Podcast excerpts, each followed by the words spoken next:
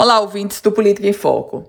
Chegamos a um novo capítulo em se tratando da pandemia da Covid-19 aqui no Rio Grande do Norte. Meus caros ouvintes, a partir de hoje, o governo do estado começa o programa de retomada das atividades produtivas.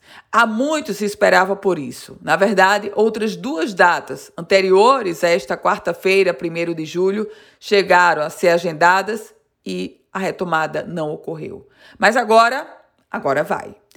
Essa é a primeira etapa onde as lojas até 300 metros quadrados, atenção, lojas de rua, até 300 metros quadrados estarão abertas, salões de beleza, barbearias, agências de publicidade e distribuidoras, entre outros segmentos, terão suas aberturas oficialmente a partir de hoje.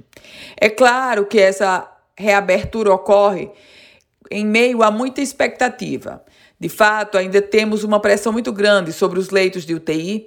A taxa de transmissibilidade, que chegou a ser abaixo de 1, hoje está em 1,3, mas mesmo com esse contexto de adversidade, a governadora Fátima Bezerra decide pela reabertura e era preciso sim reabrir.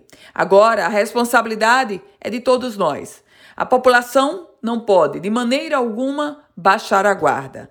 As medidas necessárias, preventivas para evitar o contágio do coronavírus, precisam ser seguidas à risca pela população.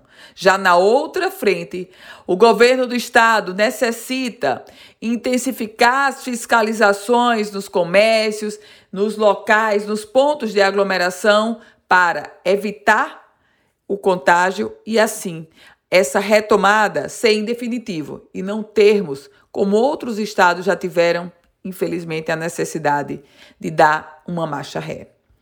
Eu volto com outras informações aqui no Política em Foco com Ana Ruth Dantas.